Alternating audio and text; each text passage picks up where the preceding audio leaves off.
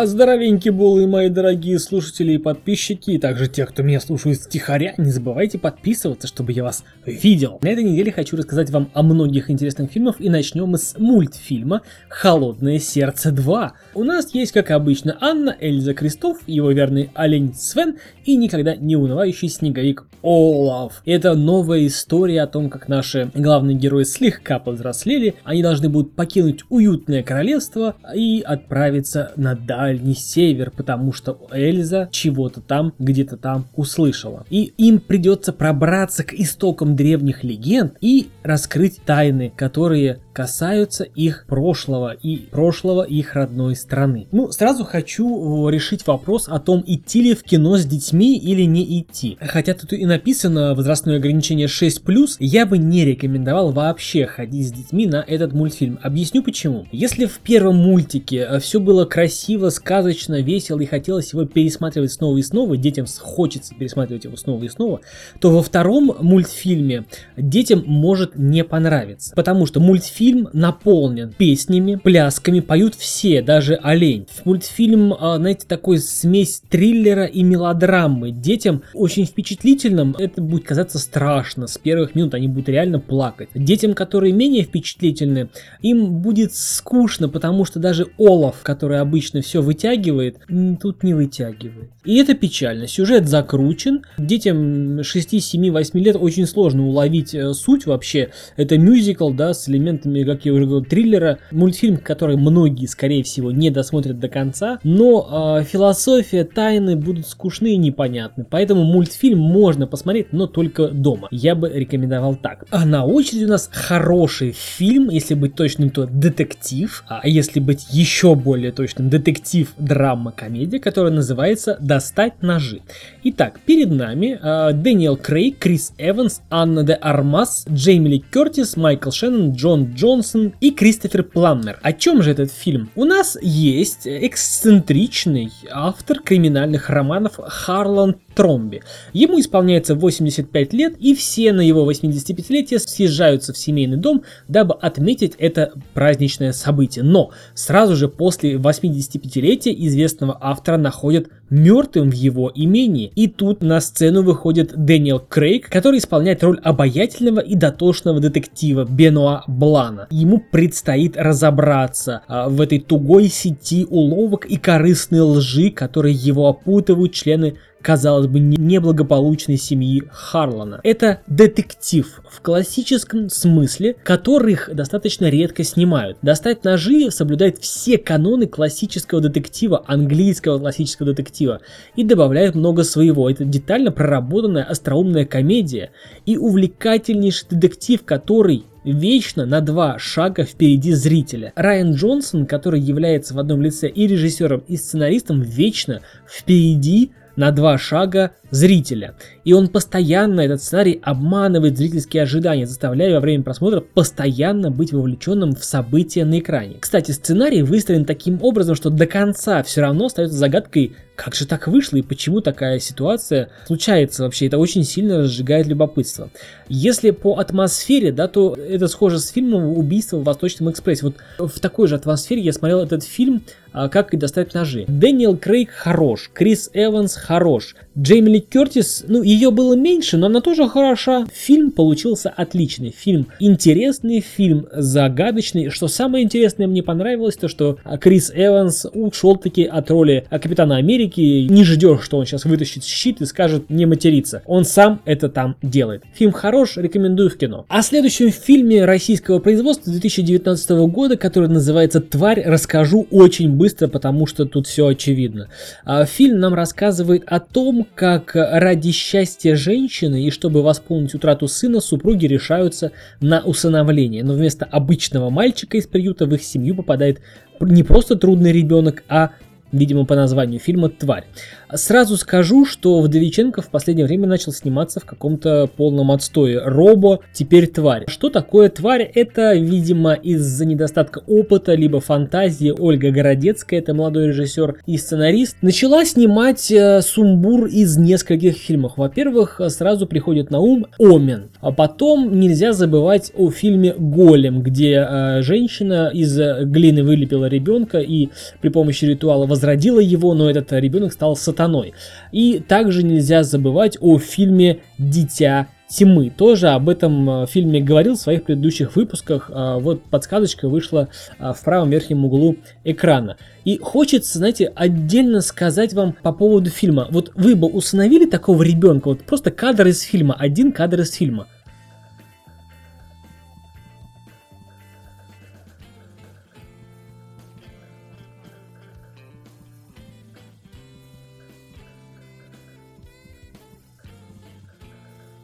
Просто что вот в этом говорить, если тут такие вот э, ужасы творятся, это какой и кем надо быть, чтобы установить вот такое вот. Больше об этом фильме говорить не хочу, смотреть не буду, рекомендовать не буду. Следующий фильм называется «Лев Яшин. Вратарь моей мечты. Россия. 19 год. Слоган на пьедестале народной любви». А фильм нам рассказывает о Черном Пауке, Черной Пантере и даже о Черном Осьминоге. Такими прозвищами награждали Льва Яшина за гибкость, молниеносное перемещение и гениальное видение поля.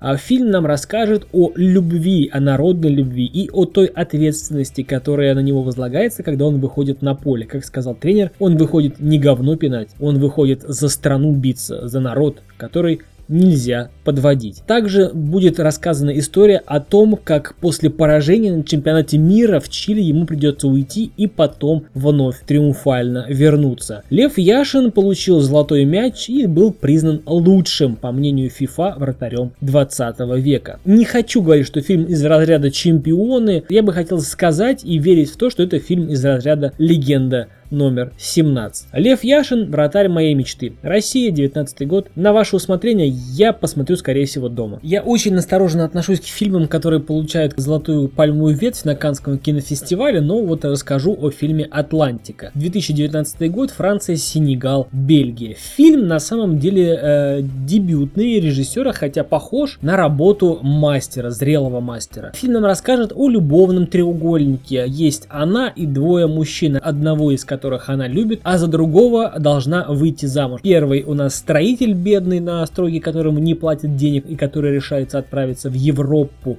на жалкой лодочке, чтобы там чуть-чуть подзаработать, а второй по меркам э, ее соседей, по меркам ее родителей, богатый, который работает в Европе. И что же победит? Традиции семьи и ее долг, либо их любовь, взаимная любовь между ею и бедным парнем. В данной ситуации фильм называется «Атлантика», потому что Атлантика это стихия. Стихия чувств, стихия взаимоотношений, стихия интриг, э, стихия вот этой жизни, а, которая способна на страшные и прекрасные вещи, как древнее божество. Следующий фильм у нас по-русски называется «Темная сторона», а по-английски «Bloodline», то есть «Кровное родство». Снимается Шон Уильям Скотт, и он уже не тот самый Стифлер, не тот самый вышибала, который вечно дурачится, который вечно недоумок, который вечно играет странных и придурковатых типов. На этот раз он играет школьного психолога, который разбирается с серьезными проблемами в судьбах детей. Это мрачный триллер. Если говорить о фильме в целом, то очень много кровищи в самом начале. Фильм о семейных, о крепких семейных узах, я бы сказал, узах на крови. А, фильм а, держит в напряжении от самого начала до самого конца. А начало фильма раздражает, очень сильно раздражает детским плачем не перестающим и много прям очень отталкивающих кадров. Но это лично для меня. Но именно за счет этих кадров фильм и будет держать. Для тех, кто любит кровищу, можно посмотреть и в кино. Для тех, кто опасается слишком кровавых э, сюжетов, слишком кровавых историй, тоже можно посмотреть, но только дома, чтобы у вас было время и возможность нажать на паузу и зажмуриться, ну, в смысле закрыть глаза. Фильм интересный, фильм, знаете, вот если сравнивать с чем-то, то очень похоже на сериал «Декстер». Может быть, спойлернул слегка, но фильм э, в одном, как сказать, кадре, фильм держит, фильм интересный, фильм рекомендую к просмотру, и плюс, скорее всего, очень похоже на то, что будет продолжение фильма. Итак, а, если в общем и целом, то а, жизнь Эвана, в ней все прекрасно стабильно. Любящая жена, маленький ребенок и интересная работа школьного психолога. Но опять же никто не догадывается, что у Эвана есть и другая темная сторона. Какую увидите в кино. потому что рассказывать о ней не стоит. Ну и, конечно же, как же, как же история любви без азиатских фильмов. На сей раз Япония и Великобритания сняли фильм «Первая любовь, которая гласит как Хацукой. Как вы понимаете, так как это Япония, тут просто быть не может. Итак, у нас двое. Рео и Моника. Он боксер со смертельным диагнозом, и она проститутка-наркоманка, которая влипла в долги. Вы думаете, тут сложно? Нет, еще недостаточно сложно. Любовь, первая любовь настигает их внезапно. Да, дорогие друзья, они влюбляются. И их чувство и жизнь под угрозой, потому что за парочкой гонится Якудза, которая, накручиваем сюжет, который прислуживает продажный коп, киллерша, посланная триадой и даже Призрак в белой простыне. Безумная ночь в безумном Токио. Ну что же я могу сказать, э, фильм такой, знаете, своеобразный, фильм про любовь, фильм про как бы невинность и одновременно как бы про то, что невинность может быть и с э, кулаками. Как раз он боксер. Не знаю, ребят, я к такому отношусь очень-очень скептически, поэтому смотреть не буду, рекомендовать тоже не буду. Плюс я не очень большой любитель э, азиатчины, но есть у меня один знакомый, которому я это порекомендую, и, наверное, он даст нам отзыв со временем. Следующий фильм был просто номинирован на Золотую пальмовую ветвь Канского кинофестиваля 2019 года. Фильм называется «Предатель» или по-итальянски «Il Traditore». Фильм 19 года, Италия, Франция, Германия, Бразилия. Слоган фильма «Правдивая история о человеке, который разрушил мафию». Просто зачитаю описание, потому что разбираться во всех перипетиях судьбы мафиози, эм, по мне так лучше посмотреть фильм «Крестный отец», чем вот это вот. Фильм о том, как в начале 80-х годов между боссами сицилийской мафии разгорается война за героиновый рынок. Один из мафиози, Томазо Бушетто пытается скрыться в Бразилии, в то время как на его родине начинается бойня. Он должен был уговорить своих детей, родных, родственников отправиться с ним в Бразилию, но он вынужден издалека наблюдать, как его сыновей и братьев убивают в Палермо. Он понимает, что может стать следующим, бразильская полиция арестовывает его и экстрадирует в Италию. Мафиози принимает решение, которое кардинально изменит ситуацию для мафии. Он встречается с судьей Джованни Фальконе и нарушает священную клятву, которую дал Коза Ностри. Он начинает закладывать всех полиции. Об этом фильм и о его судьбе и о том, как с ним расправились и с его близкими за предательство идеалов мафии. Ну что же, мои дорогие, крайний фильм на этой неделе называется «Прекрасная эпоха». Франция, 19 год, фильм похож на фильм «Игра», но это не игра, тут никакого криминала нет. Тут просто рассказывается история о том, как мужчине предложили вернуться в любой период времени в его прошлой жизни. То есть компания предоставляет некоторые услуги воплощения прошлого жизни в реальности, то есть в те э, обстановки, в те музыкальные э, сопровождения, сопровождения, в те киносопровождения, в общем, просто воссоздать обстановку, как ты себя чувствовал, чтобы, чтобы вновь почувствовать себя в том возрасте, когда ты, тебе было там 18-20. Одним из клиентов этой фирмы становится талантливый художник, который переживает кризис в отношении со своей любимой женой. Он использует этот шанс, который ему предоставила судьба, чтобы снова пережить в тот день, в который а, много лет назад он встретил любовь всей своей жизни. Что из этого получится? Нужно ли возвращаться в прошлое? Нужно ли бередить те самые события. Нужно ли обманывать себя, что можно войти в одну реку дважды или нет? Вот все это об этом же фильм «Прекрасная эпоха». Не буду говорить, что там, а, идти не в кино или не идти в кино. Я думаю, посмотреть можно. Фильм на один раз. А фильм французский, фильм трогательный, фильм снят с душой, фильм снят с уважением к прошлому.